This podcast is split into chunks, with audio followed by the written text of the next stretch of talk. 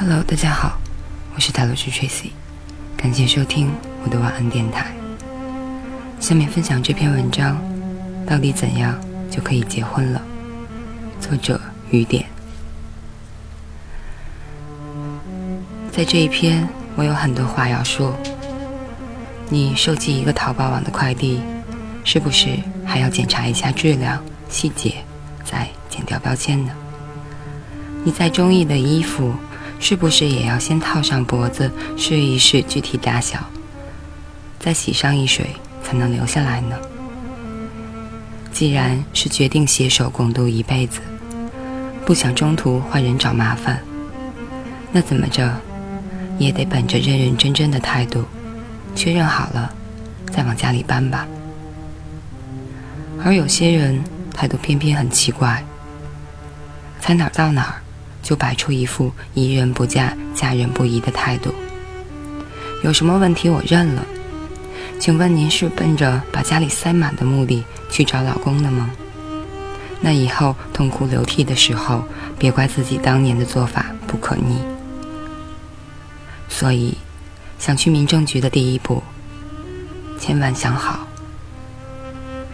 这时候，请尽管学习什么天秤座、双子座的纠结，如何谨慎都不过分。最重要的，当然是真心。不管各路前卫思想者怎么说，我始终坚持，男人求婚，这种求婚不只是一种仪式上的。更是你们感情中的真正序列。如果我身边要好的女性朋友问到我，她迟迟不愿结婚，我要不要主动一些？我回答一定是不要。他为什么不愿意结婚呢？你有想过吗？拨开他一层又一层的说法，比如我爸妈还没准备好，我还想再多挣点钱，咱们现在这样不是挺好吗？看看自己能够窥见些什么，无非就是一件事：心还不够诚，爱你还不够深。总的来说，没认准。当然，男人的婚前恐惧案例也不少，比如在《老友记》里，钱德勒就一直犹犹豫豫，一提结婚就紧张到领带勒脖子的疼。但是他对莫妮卡的爱是可以判断出来的。也是充满在一起生活的意愿的。简单说，就是很快就可以克服一种恐惧。但你千万别把这种少数的恐惧很好心的扣在你的男友身上，帮他找一个冠冕堂皇的借口。相信我，如果你为他怎么还不求婚的这个原因而日日苦恼，那你的问题一定不小。这个时候。即便你平日为人再豪迈，或者是家里人逼得你要跳江河湖海，也且慢。此事的重要程度、影响深远程度，都决定了我靠谱，你随意的态度是绝对的坑爹之举。如果你保证在领回小红本之后，面临他态度的四百八十度大转弯，还能心怀喜悦笑对人生，那么请忽略我上述讲的所有废话。如果你认定只要和心爱的人以夫妻相称，哪怕今后几十年的付出都是单向度的，也能全盘接受，那么请大胆牵起他的手，拨打结婚姻登记预约电话。若做不到，请相信一件事：明日被每一个伤心的瞬间撕咬的你，必然会憎恨今天这个自己。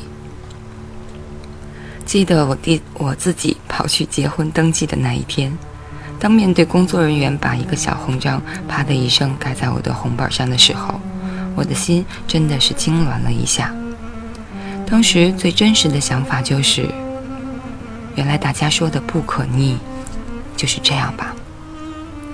虽说我从来提倡结婚、离婚自由，个人幸福感最重要，但谁不希望既然选择进入了围城，最好就一辈子别出来？所以，如果不是之前反反复复论证了一万遍，是决绝不敢面对这怕的一生的。婚前，无论那个他如何剖腹验心，都请尽情欣赏，冷静判断吧。人心隔肚皮，你能确认自己的真心无误，难道还心疼他，表明真心吗？一个连结婚都不积极的男人，你指望他婚后为你做什么积极的事呢？是自觉自愿的帮你做家务，还是不辞辛苦的帮你喂孩子？说不定他还会在心底深处的小笼子里关上一只小恶魔，十年、二十年后，在一个适合的契机下被放出来。是你拖着我进围城的，是你生拉硬拽要和我结婚的，我为此失去了自由，你还想怎样？所以，千金难买一生愿意。有些人心口说出了愿意，日后还会忘恩负义呢。更别提婚前犹豫不定的那帮先生们了。别用一丝丝侥幸的快感在自己身边存下一枚炸弹。这时候总有一些声音要问：到底怎样才是真心呢？我给一个判断标准，仅供参考，那就是你说的话，他有多在乎。其实。有很多读者来问我一些情感疑惑，开篇大多数都是他对我很好，温柔体贴，关心备至。接下去话锋一转，但他前女友一出现，他就是不淡定。或者，但我说了他一百次，他还是在家里打游戏，不去找工作。再或者，但他就是不愿意让着我。我们早就已经学会了不再用耳朵听爱情，而是要看行动的道理。但是，有些行动，即使存在，也不代表你可以嫁给他。他每天牵挂你，为你送早饭，接你回家，这是进入婚姻的重要一环，但绝不是全部。剩下的部分是他愿意为你改掉他的缺点，同时，当面临生活中大多数根本分不清对错的家务事的时候，他愿意哈哈一笑让着你。也只有当你真正开始和他过日子，你才会知道以上两点有多么的重要。即便你掌握了世界上最美妙、最高明的说话方式，再配上最性感的身姿和最妩媚的笑容，他仍然不愿意捡起扔在地上的臭袜子。即便在那间小卖部买水这件事简直无聊到爆。他也坚持己见，哪怕气得你到发抖也无视。你还能想象他说的什么“真的好爱你哦”能兑现为何？还能想象你们两口子其乐融融过日子，还能把一个什么都不懂的小屁孩慢慢教育长大吗？改变、妥协、不计较。在我看来，是一个男人成熟与否、修养几何的标志，更是这个女人在他心中分量几许的反射。只有发自他肺腑的尊重和爱，才能让你轻松的 hold 住他。如果 hold 不住他，你只能是输在起跑线上的绝望主妇。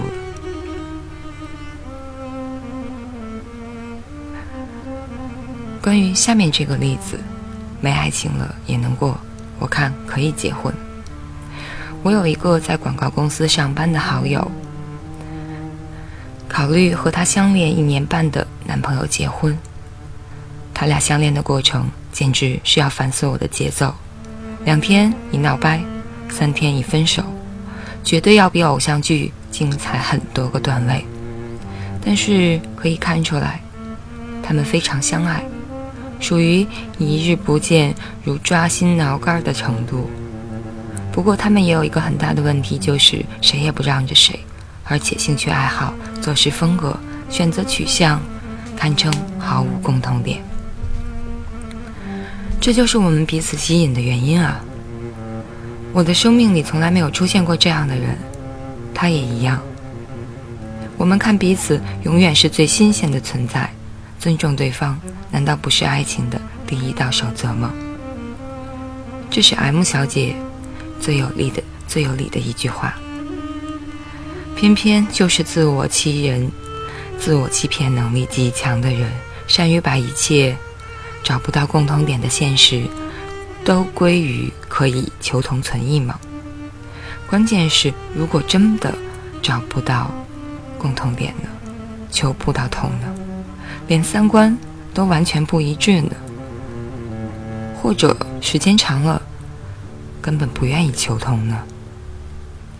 所以老实讲，我一点都不看好他们的感情，因为他们不仅是两条完全不同的路线，更重要的是，他们从不试图真正的相互包容，只是在爱情的掩饰下，为了不离开彼此而纵容对方。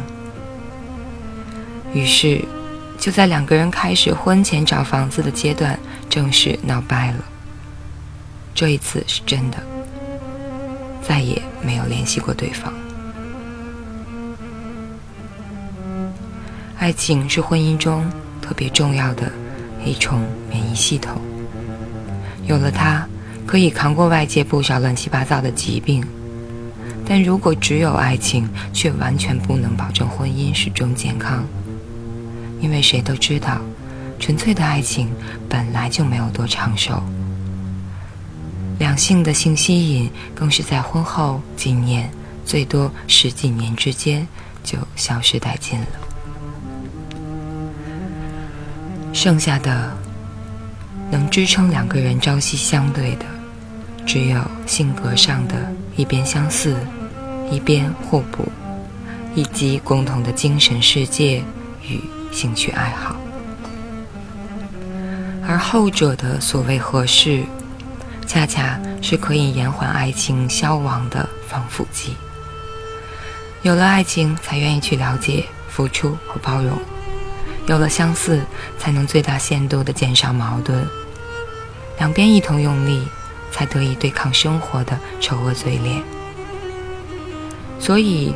我身边过得最幸福、最稳定的 couples，很多都是兼具了这两点。那我继续举个例子，我最佩服的知性女 A，她先生是一家外贸公司的老板。我发现这对夫妇经常处于一个脱离组织的状态，每次叫他们出去玩，人家回答总是：“我们俩去山里吃农家乐了，我们俩去迷笛音乐节了。”我们俩刚跑完城市马拉松，累死了。要么就是这本书我俩刚看过。这男人业余闲暇时间特别喜欢和 A 小姐腻在一起，两个人一同旅游，一同探索城里的吃喝玩乐。周末在书房一起看书，晚上半夜甚至边对饮红酒边静静的听音乐。就连工作上的应酬，有时也要强迫老婆一起去。你会问他们真的不嫌烦吗？他们真的不会审美疲劳吗？他们难道不需要任何一个外人来拯救他们了吗？A 说：“我们俩是一个组织，一个内部团结、极其顽固的组织。我们俩之间有爱情，有友情，有亲情，有知己之情。”有战友之情，有玩伴之情，我们有着太多的共同着迷的事情。哪怕有些爱好他有我没有，但是我们个性都是开源的，这决定了我们也十分愿意进入对方的世界。即使爱情中的新鲜感都淡去了，那份独一无二的理解，恰如其分的关怀，心有灵犀的巧妙。一同玩耍、吐槽的开心，都足以绑定他们的关系。很简单，除了你，我看到再惊艳的电影，也不愿说出我的观点了，因为对方的反馈无法生成共鸣的快感。除了你，再有人文风味的地方，我也不愿意去走一遭了，因为。和谁一起，都不能让这旅途的丰富乘以数倍。除了你，我失忆后的苦闷再也不愿表现出来了。因为知道谁也无法给我最有效的安慰。除了你，我心里的宏伟蓝图真的变成了幼稚的梦想。因为再也不会有人那样真切的鼓励我。离开你，我再也找不到能全方位陪我享受生活、精神上与我长足慰藉的人了。所以，我们结婚吧。以上就是这篇，到底怎样就可以结婚了？我是泰罗斯 Tracy，晚安，好梦。